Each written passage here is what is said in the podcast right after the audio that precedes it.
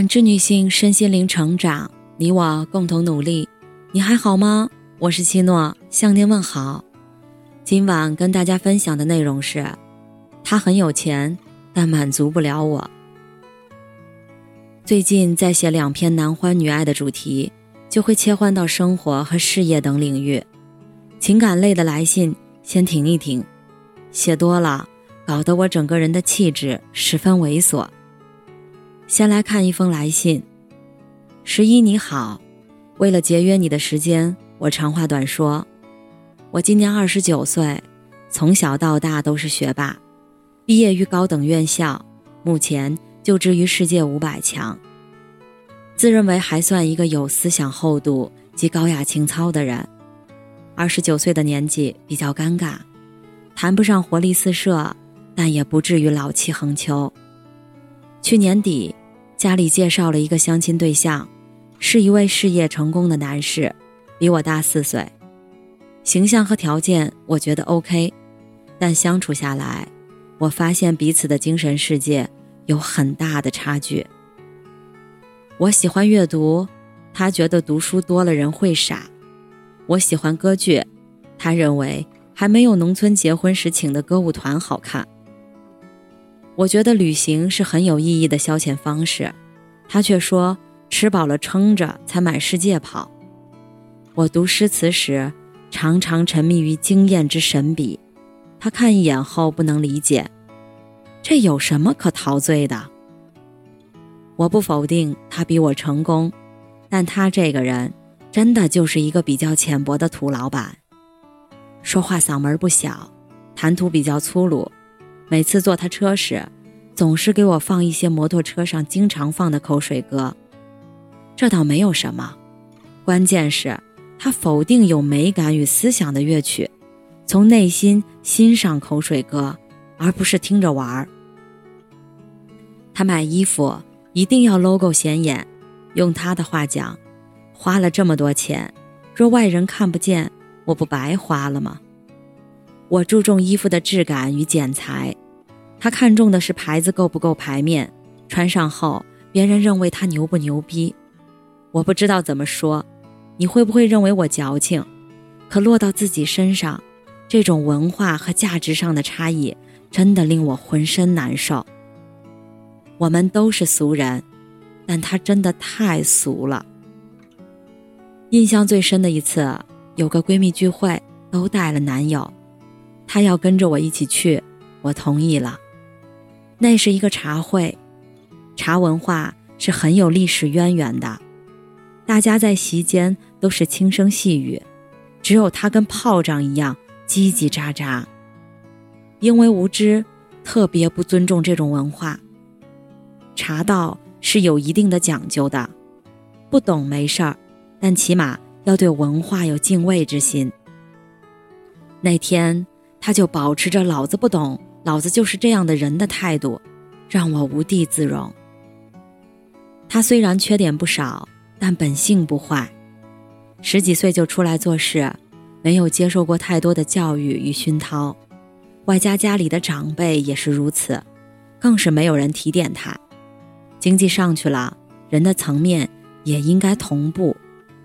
我总觉得他以后走不远。目前做工程搞点小钱还行，但未来没准儿会被淘汰。我提出分手，他不同意，也很意外。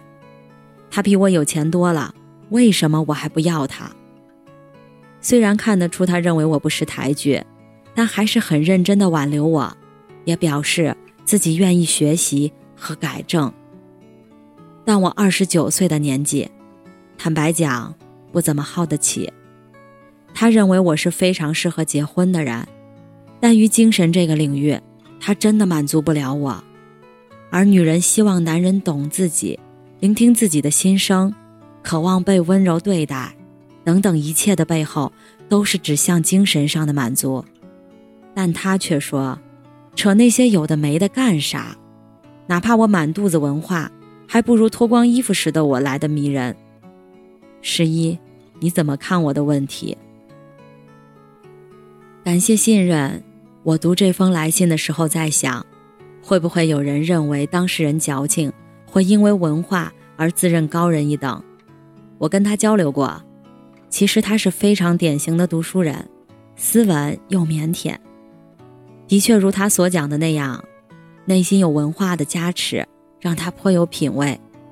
分析一下吧。第一，两人收入不在一个层面，他高你低，精神也不在一个层面，你高他低，这是矛盾的最关键点。一个精神层次不高，但收入又比你高的男人，与你接触会发生什么效应？你的精神世界比他丰满，又如何？他 get 不到你的美，他的精神世界短缺，又又如何？他同样 get 不到自己的浅薄。你觉得精神世界的广阔是一种魅力，但对这种男人而言，不是。米其林的餐厅是好，但对于消费不了音乐剧、诗词、文学的民工来说，吃不饱，还比不上米饭管够的小餐馆。没有职业歧视，纯粹是为了比喻形象。你富有诗书是真。但他人能不能读到你的气质，不在于你，而在于他。一个对精神没有太多高要求的男人，你满腹才学的魅力，没准儿还不如那些搔首弄姿、会自拍凹造型、喊哥哥你好坏的姑娘来的讨喜。如他所言，你最美的时候，不是你展示文化的时候，而是你不穿衣服的时候，这就是他的点。男人好色。完全没问题，但所谓的色，不仅限于女人皮囊上的诱惑，还包括它内涵的风情与广阔。第二，精神上的差距他看不见，但收入上的差距他能看见，所以这段关系中，他只看到自己的高处以及你的低处，没准儿还认为自己占据这段关系中的绝对地位。你提分手时，他认为你不识抬举。这就是一个很好的证明。收入不如对方，但精神又高于对方，在这样的关系里，你吃亏。从物质上，你占便宜，但这恰恰会成为你百口莫辩的一个点。任何对精神共鸣没有要求或低要求，以及还在温饱线挣扎的人，都认为你事儿多。可你从小到大是学霸。目前又就职世界五百强，这样的起点决定你择偶必然不会只求温饱。这个男人不是没有精神领域，而是他的精神与你的精神不对盘。假设他找到同类，他会快乐，同类也会快乐。人的确有肤浅与厚重之分，但能不能过得舒服，不在于肤浅和厚重，而是两个人是否同频。一样的肤浅或一样的厚重，都喜欢口水歌的男女在一起，听口水歌就是一场听觉盛宴。他们还能针对曲调和歌词发表出被同类所认可的观点，得到掌声。肤浅不被厚重所欣赏，厚重同样不被肤浅所兼容。第三，再谈另一个可能性，他不是意识不到你的内涵与文化。但因为这玩意儿他没有，不管是为了掩饰自卑还是捍卫地位，他选择打压你的精神世界。不是每一个人对于美丽的东西都会有爱护和欣赏之情，另一种心态则是破坏、摧毁、控制。美丽的西西里传说中的女主是小镇上最漂亮的女人，同性都嫉妒她有自己望尘莫及的美貌。没人亲近她，因为这种美是一面镜子，能清晰地折射出自己的不足与缺陷。我曾经说过，男女之间就是一场小型的权力之争。不管是女人为了拿住男人所费的功夫，还是男人为了留住女人所做出的努力，看似是收割爱情，但本质是在争取权利，得到不过是行使权力的结果而已。第四，现在部分男性的思路还是没有转变过来。如今这个时代的女人，大多是吃软不吃硬。男人想要获得幸福，早就不能走以前的路子。比如对女人进行降维打压或者投机取巧。你真想幸福，一定是先行付出。我不是在洗脑，而是在告诉你们，结合时代调整策略。现在的女人很有曾经的男人模样，从脆弱的玻璃成长成了刚硬的铁皮。男人想收服女人，就得用曾经女人对付男人的招数，学会欣赏、崇拜、认可，让其扬帆起航，海阔天空。